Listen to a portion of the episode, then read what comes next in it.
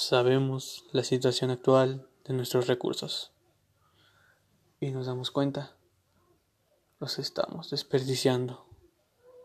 Tendríamos que preguntarnos qué queremos dejarle a nuestros hijos en 35 años para entender esto. Piensas y dices lo mejor para ellos, pero lo mejor para ellos no es solo económicamente ni socialmente. Tenemos que preocuparnos por su sustentabilidad, que no les falten recursos, pero ¿cómo? Es necesario que todos nosotros empecemos a generar conciencia, empecemos a pensar que los recursos empiezan a agotarse, darnos cuenta de lo que está pasando, apoyemos y ayudemos el medio ambiente. Yo sé que no es fácil y que probablemente muchos ignoren esta idea.